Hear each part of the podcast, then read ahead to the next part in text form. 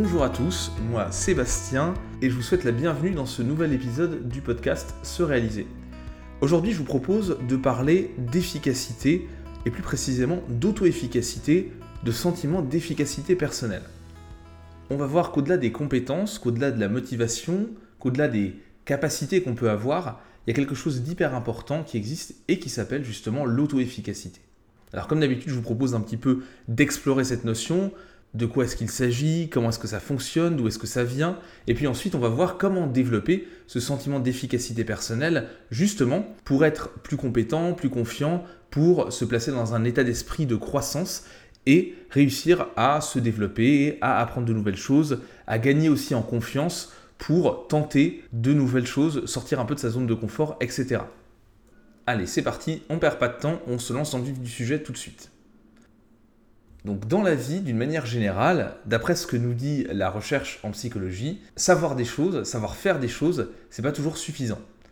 En fait, quand vous voulez être performant, il faut à la fois avoir des compétences, il faut aussi être motivé, parce que si vous n'êtes pas motivé, vous n'allez pas mobiliser vos capacités, vos connaissances et vos compétences.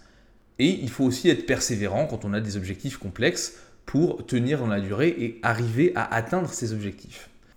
Mais il arrive aussi que même en ayant objectivement des compétences, si on les mesurait, on pourrait dire que telle personne a des compétences assez bonnes dans tel domaine, mais même en ayant ces compétences et en étant motivé, cette personne ne va pas réussir à atteindre ses objectifs, à avoir de bonnes performances.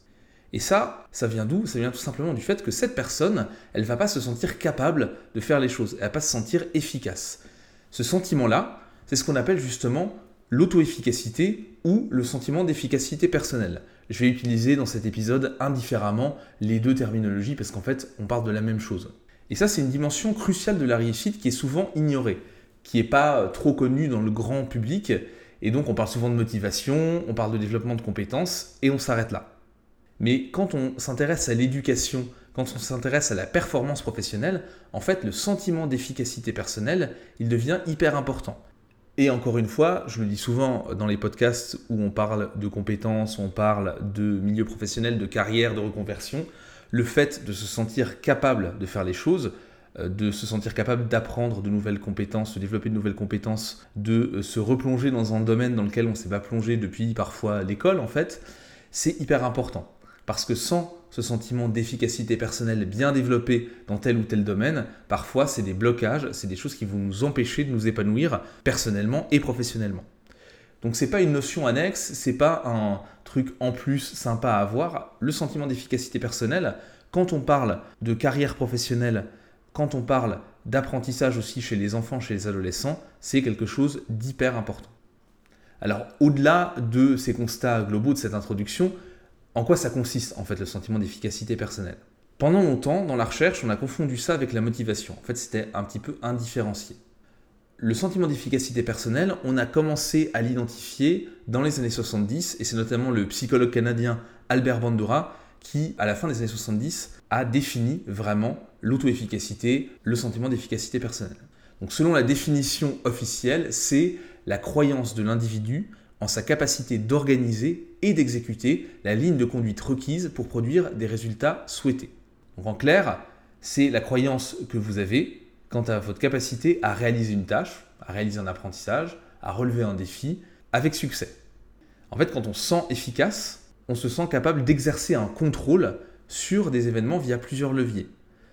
Via les ressources cognitives mobilisables et disponibles, en gros, vous savez que vous avez des capacités de raisonnement, de mémorisation, d'attention, etc., qui vont faire que vous allez pouvoir aller au bout de la tâche et réaliser votre objectif, en tout cas vous en rapprocher. Deuxième élément, c'est la capacité de motivation, c'est-à-dire votre capacité à mobiliser votre motivation pour vous euh, maintenir dans l'effort pour l'objectif que vous êtes fixé. Et puis enfin, le troisième levier qui est lié au sentiment d'efficacité personnelle, c'est le fait de se sentir capable de mettre en place un plan d'action, de se fixer des objectifs à moyen long terme, des objectifs intermédiaires, et de s'autoréguler pour atteindre ces objectifs-là. Donc vous voyez, le sentiment d'efficacité personnelle, c'est avant tout se sentir capable de mobiliser un certain nombre de ressources pour atteindre des objectifs. Et toutes les études qui ont été faites sur le sentiment d'efficacité personnelle montrent aussi que c'est pas un seul bloc. C'est-à-dire que on n'a pas vraiment de sentiment d'efficacité personnelle en général. Vous vous sentez pas capable de relever tous les défis ou incapable de relever n'importe quel défi. Chez les enfants, chez les ados, chez les adultes, on se sent capable ou efficace plus ou moins dans tel ou tel domaine. Vous pouvez vous sentir hyper efficace, je sais pas, dans le domaine du marketing si vous bossez dans le marketing, et en même temps vous vous sentir hyper inefficace dans le domaine de la compta si c'est pas du tout votre cœur de métier et que en plus vous avez un blocage avec les chiffres. Donc quand on réfléchit au sentiment d'efficacité personnelle sous la forme de levier qu'on se sent capable d'activer, on voit tout de suite qu'on peut très bien avoir des compétences, qu'on peut très bien avoir de la motivation, mais si on ne se sent pas capable d'activer ces ressources-là, on ne va pas atteindre ses objectifs. Donc si votre sentiment d'efficacité personnelle est très faible pour une tâche donnée, vous n'allez pas vous sentir capable de la réaliser. A l'inverse, si vous vous sentez hyper efficace pour la tâche en question, vous n'avez pas de doute sur le fait de réussir votre tâche. Et donc plus que les compétences ou la motivation, c'est le sentiment d'efficacité personnelle qui va permettre de prédire la performance dans l'individu.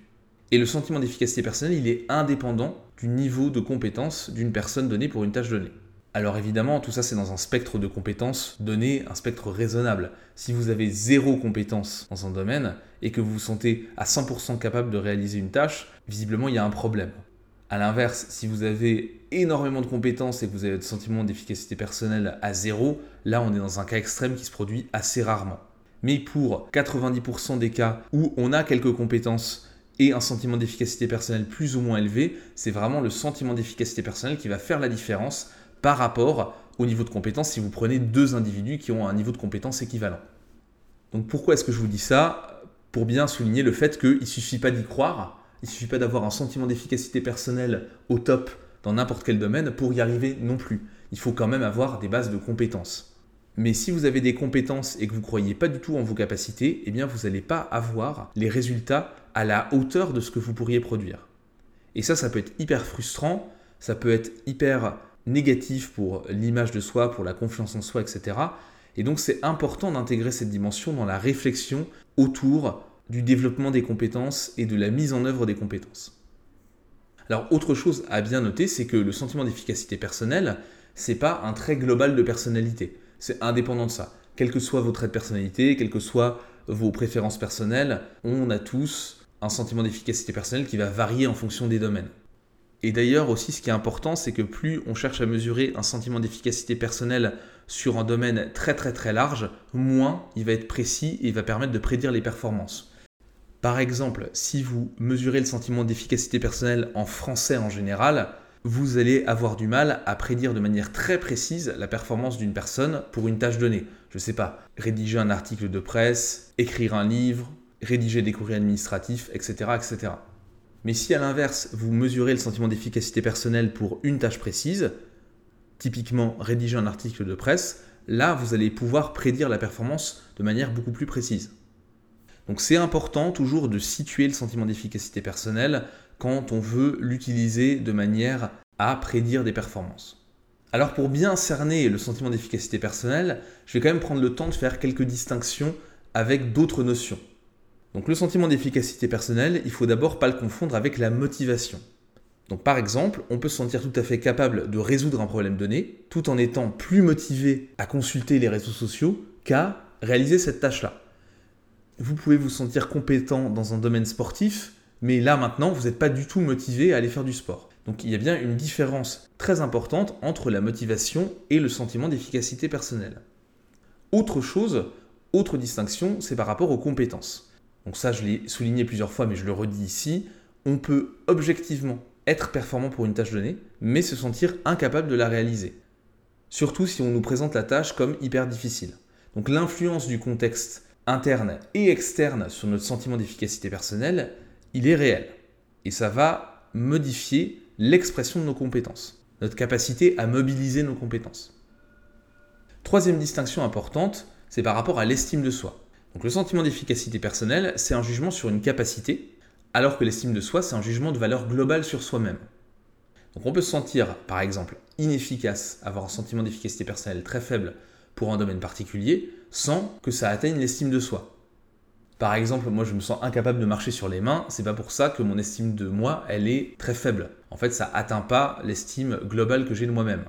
Par contre, pour certaines tâches qui sont valorisées socialement, qui sont importantes pour soi, oui, le fait d'avoir un sentiment d'efficacité personnelle dégradé peut avoir un impact négatif sur l'estime de soi. Mais c'est bien deux choses différentes, et c'est pas parce qu'on a un sentiment d'efficacité personnelle élevé dans un domaine que l'estime de soi va être élevée en général, et c'est pas parce qu'on a un sentiment d'efficacité personnelle faible dans un domaine qu'on va avoir une estime de soi faible d'une manière générale. Donc pourquoi est-ce qu'on fait ces distinctions? C'est pour bien comprendre ce que c'est que le sentiment d'efficacité personnelle, mais c'est aussi pour bien voir que c'est quelque chose d'indépendant, et donc on peut agir spécifiquement sur le sentiment d'efficacité personnelle. On peut développer des interventions, et en fin de podcast, je vais vous donner quelques pistes sur ce sujet-là, justement pour développer le sentiment d'efficacité personnelle, pas de manière générale, mais toujours dans un domaine particulier, parce que c'est ça qui est efficace. Quand on travaille au global, ça marche pas très bien. Autre point que je tenais à souligner par rapport au sentiment d'efficacité personnelle, c'est le rapport avec les compétences. Donc les compétences, j'en ai parlé, c'est quelque chose évidemment de différent et qui peut être très très détaché du sentiment d'efficacité personnelle. Mais qu'est-ce que c'est qu'une compétence? La compétence, c'est la capacité à résoudre un problème de manière efficace dans un contexte spécifique. Donc une compétence, elle se base sur quoi? Elle se base sur des connaissances, sur des procédures et sur des comportements. Et quand on parle d'expertise, donc quelqu'un qui a des compétences très très développées dans un domaine, on parle de compétences complexes, et donc ça, ça implique que la plupart des procédures qui composent la compétence sont intégrées, sont automatisées. Que ce soit des processus de réflexion, d'organisation, d'analyse, en fait, ils vont être intégrés de manière automatique à un comportement complexe. C'est pour ça qu'un expert ne va pas avoir besoin de réfléchir longuement pour mettre en œuvre son comportement dans un domaine particulier à moins que la tâche soit extrêmement complexe, même pour l'expert, toutes les tâches qui vont être considérées comme difficiles et complexes pour le commun des mortels, pour l'expert, ça c'est des choses qui sont automatisées, et donc, tac, en un claquement de doigts, le processus va se lancer dans le cerveau, il n'y aura pas besoin de réfléchir pour résoudre ces problèmes-là. Donc, ce qu'on peut dire en résumé, c'est qu'une compétence, c'est un ensemble de savoir, de savoir-faire et de savoir-être qui permettent d'exercer un rôle, une fonction ou une activité tout en obtenant un résultat optimal.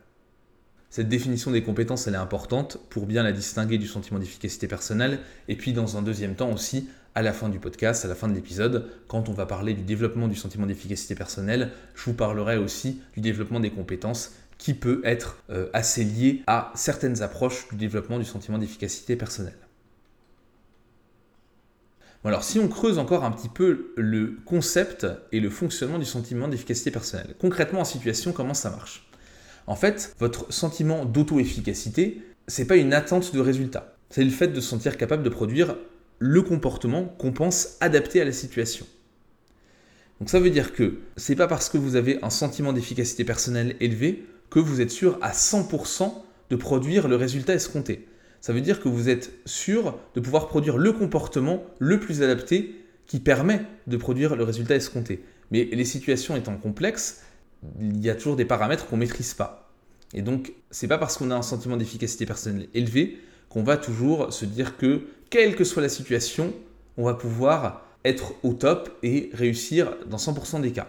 Petit exemple pour comprendre les choses. Admettons que vous êtes super fort au tennis. Donc vous avez un sentiment d'efficacité personnelle élevé parce que vous avez des années de pratique, vous avez fait de la compétition, vous savez que vous êtes très bon au tennis. Vous savez d'ailleurs que vous êtes très très fort pour faire des services qui euh, font mouche à chaque fois. Bon, mais c'est pas parce que vous avez de très bonnes compétences et que vous avez un sentiment d'efficacité personnelle fort pour votre capacité à réaliser des services efficaces au tennis que vous allez mettre le point à chaque fois. Et ça, vous le savez. Et c'est pas parce que vous n'avez pas réussi à mettre le point que systématiquement vous allez vous dire oh là là mon dieu je suis nul et mon sentiment d'efficacité personnelle baisse. Alors comment ça marche ça, ce processus-là? C'est le processus d'attribution des résultats. En fait, le sentiment d'efficacité personnelle, il se base sur le fait qu'on attribue les résultats à différentes causes. Donc c'est plus l'attribution des causes du résultat que les résultats en eux-mêmes qui vont construire, développer, renforcer ou au contraire dégrader un sentiment d'efficacité personnelle dans un domaine particulier. Donc comment est-ce que ça marche cette attribution? En gros, euh, quand vous produisez un résultat, vous allez l'analyser de manière assez automatique pour lui attribuer des causes. Pourquoi est-ce que ça a marché? Pourquoi est-ce que ça n'a pas marché? Il y a trois paramètres qui vont rentrer en ligne de compte. Premier paramètre qui est lié au sentiment d'efficacité personnelle, c'est le côté stable ou instable. Par exemple, vous avez un mauvais résultat en maths, est-ce que vous vous dites que vous êtes nul en maths et que ça changera jamais? Attribution stable. Ou est-ce que vous dites là, ce jour-là, j'étais pas bon, ça s'est pas fait bien comme il faut, j'ai pas réussi, j'étais pas concentré. Et donc, en fonction des moments, ça va changer. Je peux être très bon ou euh, parfois me rater, c'est pas très grave. Ça, c'est une attribution instable. Deuxième paramètre de l'attribution, c'est le côté global ou spécifique. Par exemple, j'ai raté mon service au tennis parce que je suis nul en sport, attribution globale. Ou j'ai raté mon service au tennis parce que je maîtrise mal la technique et euh, la prise en main de la raquette de tennis, attribution spécifique. Donc soit dans un cas, on va se dévaloriser sur un domaine très très large, ou se valoriser sur un domaine très très large, soit on va se dévaloriser ou se valoriser sur un truc très très spécifique, et donc ça ne va pas avoir les mêmes conséquences. Troisième levier, troisième paramètre de l'attribution des résultats, c'est le côté interne ou externe. Exemple, vous faites un entretien d'embauche pour un poste où il y a plusieurs candidats. Tout se passe bien, vous avez réussi, vous êtes embauché. Là, vous pouvez faire une attribution interne ou externe du résultat. Soit vous vous dites que vous avez réussi à décrocher le job parce que vous étiez convaincant, attribution interne, soit vous vous dites que vous avez décroché le poste parce qu'en fait il n'y avait que des mauvais ou que personne ne voulait ce poste et que peut-être vous vous êtes un peu fait avoir, attribution externe, donc qui ne relève pas de vos capacités, de vos compétences, c'est l'environnement, donc c'est externe. Donc l'attribution c'est hyper important avec ces trois paramètres là, donc spécifique versus global, stable, instable et interne ou externe on va développer ou dégrader notre sentiment d'efficacité personnelle dans tel ou tel domaine. Donc si je reprends l'exemple du service au tennis, admettons que l'adversaire ait réussi à réceptionner, à renvoyer la balle, vous pouvez vous dire plusieurs choses. Par exemple, déjà, bah, mon service a été réceptionné parce que je l'ai mal exécuté, attribution interne. Vous pouvez vous dire qu'il a été mal réceptionné parce que l'adversaire est super fort, attribution externe. Après, on peut se dire que, en fait, globalement, finalement, on n'est peut-être pas si bon que ça au tennis ou en sport. Ou alors, de manière plus spécifique, on peut se dire que sur le service, on a encore du travail à faire. On peut se dire que c'est un mauvais jour, attribution instable, ou que d'une manière générale, en fait, notre niveau au tennis s'est dégradé et que donc, en fait, on n'est pas très bon au tennis finalement. Attribution un peu stable dans le temps. Et donc, vous voyez qu'en fonction de la manière dont on va expliquer un résultat, on va plus ou moins construire ou dégrader son sentiment d'efficacité personnelle. Globalement, quand vous vous dites que vous êtes mauvais de manière stable, que c'est que de votre faute et que c'est très global, c'est pas hyper bon pour le sentiment d'efficacité personnelle. C'est pas non plus hyper bon pour l'estime de soi au bout d'un moment quand ça se reproduit euh, plusieurs fois dans plusieurs domaines. Et donc là, vous pouvez développer des blocages. Très souvent, c'est ce qu'on a à l'école. Hein. Enfin, il n'y a rien de nouveau et de très original dans ce que je vais dire, mais on a beaucoup de gens qui ont des blocages en maths. On a des gens qui ont des blocages avec le français écrit. On a des gens qui ont des blocages avec les langues étrangères. Parce que, à force de mauvais résultats, à force d'attribution causale de ces résultats, plutôt euh, attribution globale, plutôt interne et plutôt stable, les gens ont développé des sentiments d'efficacité personnelle faibles dans tel ou tel domaine, donc par exemple les maths, le français ou les langues, et ensuite c'est compliqué de s'exposer à ces situations, de se remettre à ces domaines de compétences-là, à ces domaines d'activité, et quand vous devez professionnellement vous reformer à telle ou telle situation qui implique des langues étrangères, qui implique du français écrit, qui implique euh, des maths, ça peut devenir très compliqué. Alors heureusement, on peut toujours travailler sur le sentiment d'efficacité personnelle, mais on voit évidemment que plus on s'enfonce dans des explications globales, stables, internes, généralisées, et donc plus on va développer un sentiment d'efficacité personnelle très très très faible, plus c'est difficile de remettre le pied à l'étrier et de déconstruire un petit peu ces représentations qu'on va avoir sur soi par rapport à un domaine de compétences. Donc maintenant, comment est-ce qu'on fait pour travailler son sentiment d'efficacité personnelle? Maintenant qu'on a bien fait le tour des choses, je pense que là, vous avez des éléments pour comprendre le fonctionnement. Je vous remettrai d'ailleurs un lien vers un article du blog qui parle du sentiment d'efficacité personnelle avec des petits schémas, etc. Si vous voulez aussi un résumé de la situation, ça peut aider euh, certains à, mieux comprendre les choses. une fois qu'on a dit tout ça, comment est-ce qu'on fait donc pour développer le sentiment d'efficacité personnelle, pour travailler sur ce sujet-là? D'une manière générale, même si on ne peut pas le travailler globalement, de toute façon, il vaut mieux avoir un sentiment d'efficacité personnelle plutôt élevé ou plutôt positif en tout cas dans les différents domaines d'activité qu'on a, plutôt qu'un sentiment d'efficacité faible, parce que sinon on va être dans des situations très inconfortables où on va se sentir euh, à chaque fois avec un syndrome de l'imposteur par exemple, ou avec des blocages, où on va éviter des situations qui nous mettraient en avant et qui feraient qu'on verrait, qu'on exposerait notre incompétence supposée. Et donc bien sûr c'est intéressant de travailler sur cette dimension. Alors si je vais même un peu plus loin, quelqu'un qui a un sentiment d'efficacité personnelle élevé dans un domaine, quels vont être les avantages? Ben, Il va mettre en place des comportements autorégulés dirigés vers des buts. Ça veut dire qu'il va se fixer des objectifs, il va réussir à persévérer et à avancer beaucoup plus. Donc quand vous développez ces capacités d'une manière générale d'ailleurs, ses compétences dans un domaine qui peut être très large, avoir un sentiment d'efficacité personnelle lié à ce domaine qui soit correct, ça va nous aider. J'ai même envie de dire que développer son sentiment d'efficacité personnelle par rapport à notre capacité à apprendre de nouvelles choses, c'est très important. Donc quand on a ça, on va plus persister, on va faire plus d'efforts, on va avoir des réactions émotionnelles qui vont être plus positives quand on va rencontrer des obstacles. On va pas se dire oh mon dieu, euh, c'est une catastrophe, je suis une merde, c'est pas possible. On va se dire ok, j'ai pas réussi là, c'est une erreur, c'est euh, une bourde, c'est normal, c'est la partie de l'apprentissage. Maintenant, comment est-ce que je fais pour surmonter cet obstacle-là? Et donc les réactions émotionnelles, parfois d'inconfort euh, qu'on va avoir, elles vont être liées à des efforts d'apprentissage, elles vont pas être liées à des, à des réactions et être associées à des pensées ultra négatives sur soi. Quand on a un sentiment d'efficacité personnelle plus développé dans tel ou tel domaine, et quand on fait la moyenne générale de notre sentiment d'efficacité personnelle, si elle est assez élevée, on va aussi être dans un plus grand épanouissement, un plus grand bien-être, c'est assez logique. Alors, un élément préalable qui peut être intéressant avant de travailler le sentiment d'efficacité personnelle, c'est de faire un petit peu l'inventaire de ses compétences. Donc pour ça, vous pouvez faire un tableau avec quatre colonnes. Dans la première colonne, vous allez mettre le domaine de connaissance des compétences que vous allez lister. Dans la deuxième colonne, bah, c'est justement les pratiques et les techniques que vous avez euh, en magasin, j'ai envie de dire.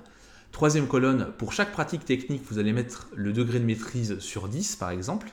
Et enfin, dernière colonne, vous allez dire si oui ou non vous êtes en capacité de transmettre ces pratiques et ces techniques. Donc ça peut être à la fois des savoir-être, ça peut être des techniques précises, ça peut être euh, des domaines extrêmement variés. N'hésitez pas à passer en revue tous les domaines de la vie, que ce soit les loisirs, le sport, euh, le domaine professionnel, etc. Les relations aussi. Alors vous n'êtes pas obligé de faire ça d'un seul coup, mais en le faisant régulièrement, en remplissant un peu votre tableau, déjà vous allez faire un état des lieux de vos compétences, de vos savoir-faire et de vos savoir-être. Et en plus, vous allez voir les domaines dans lesquels vous avez des lacunes, où vous estimez votre degré de maîtrise très faible, où vous avez moins de confiance, moins de sentiment d'efficacité personnelle. Bon, si vous voulez travailler directement sur un domaine que vous avez identifié, vous pouvez aussi le faire, vous n'êtes pas obligé de faire ce recensement des compétences. Mais d'une manière générale, c'est quelque chose qui peut être intéressant. Donc ensuite, on a quatre grands leviers pour développer le sentiment d'efficacité personnelle dans le domaine que vous avez choisi premier levier, le plus puissant, le plus fort, c'est d'accumuler les réussites. C'est logique. Plus on réussit dans un domaine, plus on arrive à cumuler le positif, plus on va se sentir capable de relever des défis de plus en plus difficiles.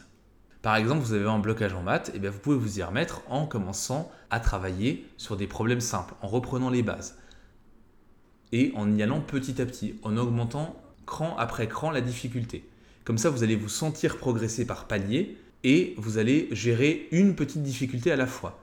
Ça permet aussi de se fixer des objectifs précis, concrets, faciles à appréhender et d'avoir un feedback direct sur les performances pour corriger ces erreurs.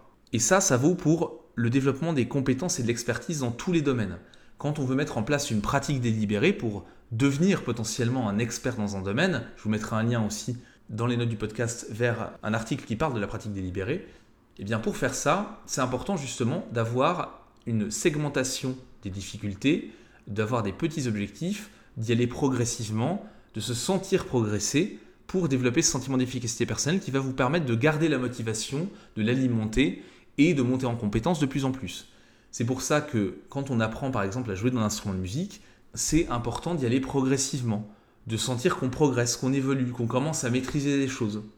C'est tout l'intérêt d'avoir parfois quelqu'un qui vous accompagne, un coach, etc., de ludifier les apprentissages, de bien les découper. Maintenant, avec euh, justement les apprentissages adaptatifs sur certains euh, cours en ligne ou formations en ligne, ça permet d'adapter les choses au rythme de l'apprenant, d'adapter le rythme et les difficultés, de représenter des exercices qui ont posé problème à tel apprenant pour qu'il sente qu'il évolue et pour corriger tout de suite ses erreurs, etc. C'est ce qui se passe sur les applications d'apprentissage des langues aussi, notamment comme Duolingo. Bref, c'est ultra important, développer la performance et donc aussi développer le sentiment d'efficacité personnelle, ça passe par cette progressivité, ce sentiment de réussir petit à petit. Et c'est ça qui va permettre non seulement de réussir encore plus, et de se sentir capable de tenir la route et de continuer. Deuxième levier important pour développer le sentiment d'efficacité personnelle, c'est la persuasion sociale. En quoi ça consiste? Ça consiste par exemple dans le fait de trouver un mentor, un expert, un ami bienveillant qui pourra vous aider et vous donner un retour constructif et précis sur vos performances. Donc en gros, euh, ce levier social, cette persuasion sociale, c'est le fait d'avoir un feedback de quelqu'un qui est une personne qui a plus d'expertise que vous et surtout une personne dont vous estimez les feedbacks. Vous savez que cette personne-là va avoir un feedback bienveillant, qu'elle est là pour vous aider, qu'elle n'est pas là pour vous enfoncer, et qu'elle va vous permettre comme ça de voir où sont vos erreurs, voir ce qui n'a pas marché, voir si ça vient de vous, le fait que ça n'ait pas réussi, ou si ça vient d'une explication externe. Donc pour ça, il faut que cette personne-là, elle vous fasse des feedbacks spécifiques, donc précis sur euh, une performance donnée, pertinent, c'est adapté au bon moment, de la bonne manière, et réaliste. Il ne s'agit pas de brosser dans le sens du poil en permanence. Il s'agit de dire, bah là, tu n'as pas réussi parce que oui, tu as fait une erreur, mais une erreur précise à ce moment-là. Et si tu fais ça, par exemple, tu vas pouvoir corriger ton erreur et donc développer cette compétence. Donc un feedback constructif, c'est pas un feedback gentil à tout prix. Hein. C'est un feedback qui est euh, précis, bienveillant, au bon moment, bien timé, qui est réaliste. C'est aussi pour ça que avoir un prof avec lequel on ne s'entend pas, quelqu'un qui vous fait des feedbacks assez agressifs, pas adaptés, qui vous enfonce, ça peut vous créer des réels blocages dans un domaine et détruire votre sentiment d'efficacité personnelle. Donc là aussi, c'est hyper important. Le fait de voir que ce levier-là, il est très puissant pour le développer, le sentiment d'efficacité personnelle, ça permet aussi de comprendre qu'il est extrêmement puissant pour dégrader un sentiment d'efficacité personnelle, surtout quand on est plus jeune. Mais même chez les adultes, ça peut créer des blocages, renforcer des blocages, d'avoir ces feedbacks comme ça qui sont agressifs, pas adaptés, etc. Troisième levier pour développer le sentiment d'efficacité personnelle, c'est ce qu'on appelle l'expérience vicariante. En quoi ça consiste? Ça consiste dans le fait de trouver un modèle qui vous ressemble pour vous inspirer et vous aider à progresser. C'est notamment un des trucs qui explique le développement des talents, que ce soit dans le sport ou la musique ou dans n'importe quel domaine. Quand on voit quelqu'un qui nous ressemble réussir, ça veut dire que c'est aussi possible pour nous. Et ça facilite le développement du sentiment d'efficacité personnelle.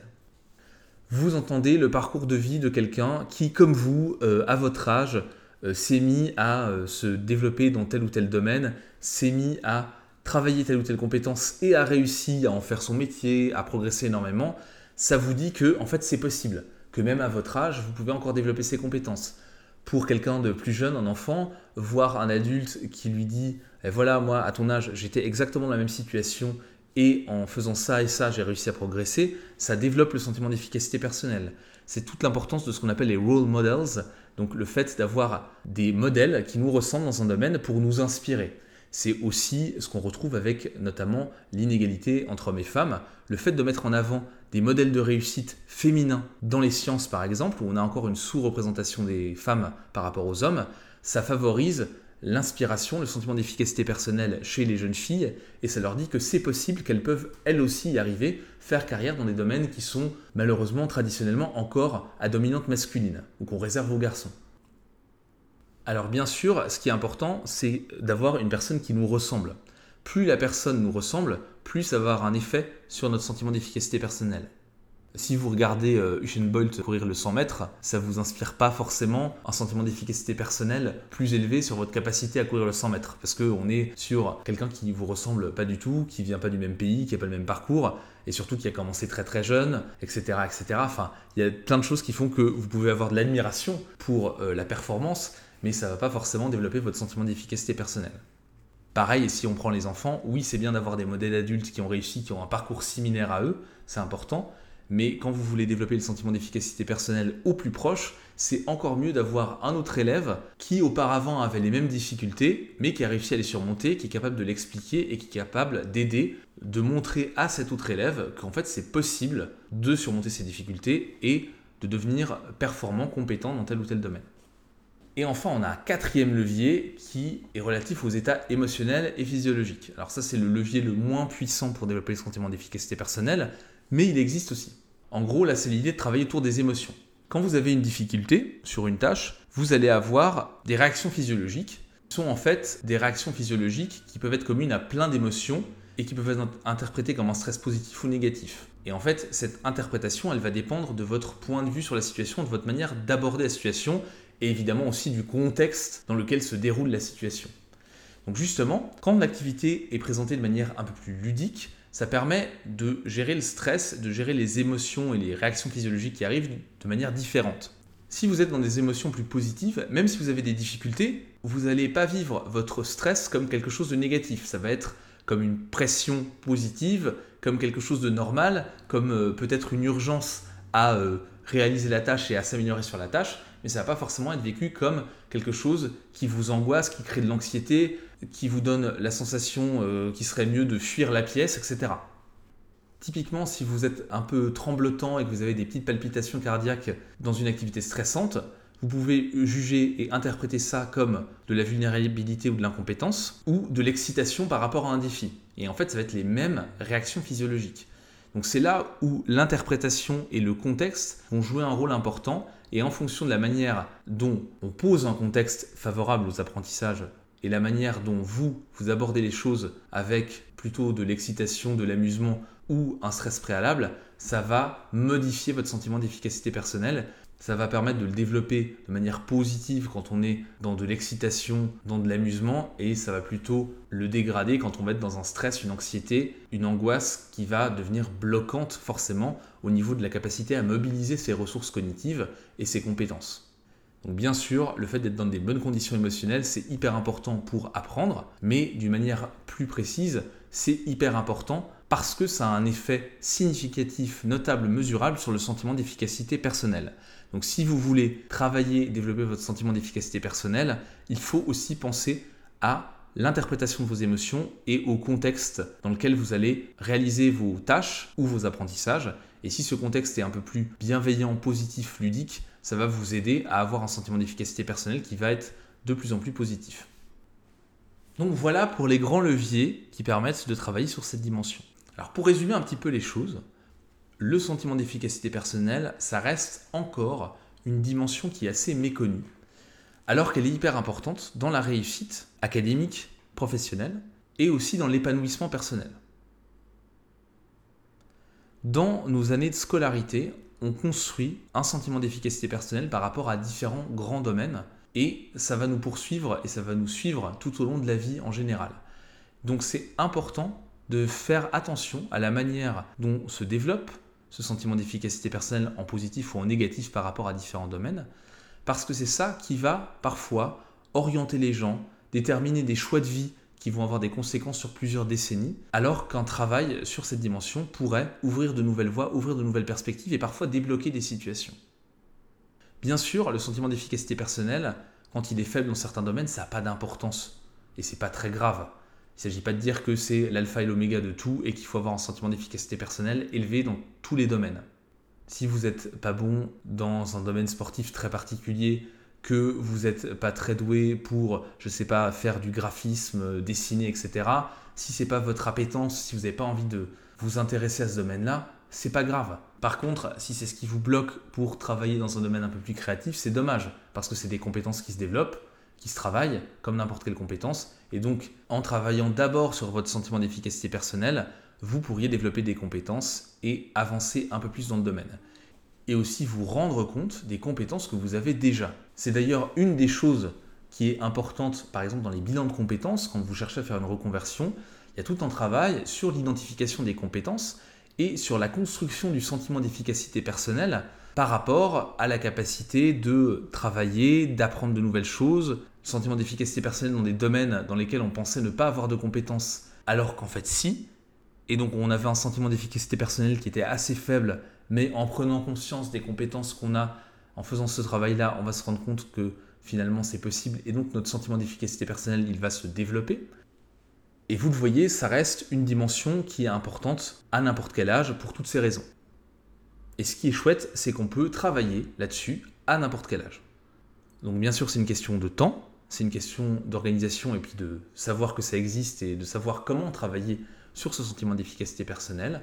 Mais il n'est jamais trop tard pour s'y mettre, il n'est jamais trop tard pour développer de nouvelles compétences et il n'est jamais trop tard pour se rendre compte qu'en fait on est capable de faire des choses et donc il n'est jamais trop tard pour remettre un peu de positif et se remettre dans une dynamique constructive dans n'importe quel domaine, même si c'est un domaine dans lequel vous aviez des blocages auparavant, et eh bien c'est pas définitif, vous n'êtes pas condamné à être bloqué dans ce domaine-là. Si c'est important pour vous, vous pouvez travailler, vous pouvez trouver des gens pour vous aider, pour débloquer de nouvelles perspectives et avancer vers plus d'épanouissement, plus de bien-être tout simplement. voilà pour ce que j'avais à vous dire dans cet épisode sur le sentiment d'efficacité personnelle. J'espère que vous aurez appris 2-3 trucs et que ça va vous ouvrir un peu des perspectives professionnelles, personnelles, et que ça vous donnera envie peut-être de travailler sur de nouveaux domaines et d'explorer de nouvelles choses. Si vous avez des questions, des commentaires, n'hésitez surtout pas. Moi, je vous retrouve très bientôt dans un nouvel épisode du podcast. Et d'ici là, je vous souhaite de vous sentir efficace personnellement et professionnellement dans tous les domaines qui comptent pour vous. Allez, à plus. Ciao et voilà, c'est tout pour aujourd'hui. Je vous remercie encore une fois beaucoup d'avoir écouté cet épisode du podcast jusqu'au bout. Si vous l'avez apprécié, n'hésitez pas à le noter sur iTunes ou sur la plateforme que vous utilisez. C'est ce qui donne de la visibilité au podcast et le faire remonter dans les résultats de recherche. Puis bien sûr, je vous invite à commenter, à partager cet épisode, à lancer la discussion sur le sujet du jour. Moi, ça me ferait vraiment plaisir de pouvoir débattre avec vous et échanger avec vous, votre retour d'expérience sur le sujet qu'on vient d'aborder. Et puis enfin, si vous découvrez mon travail avec cet épisode du podcast, sachez qu'il y a un blog, ce-réalisé.com, qui propose des articles sur le développement personnel, toujours basés sur la recherche scientifique, mais aussi des vidéos sur la chaîne YouTube de Se Réaliser. Donc n'hésitez pas à y faire un petit tour. Sur ce, n'oubliez pas, restez proactifs et moi je vous retrouve dans le prochain épisode. Salut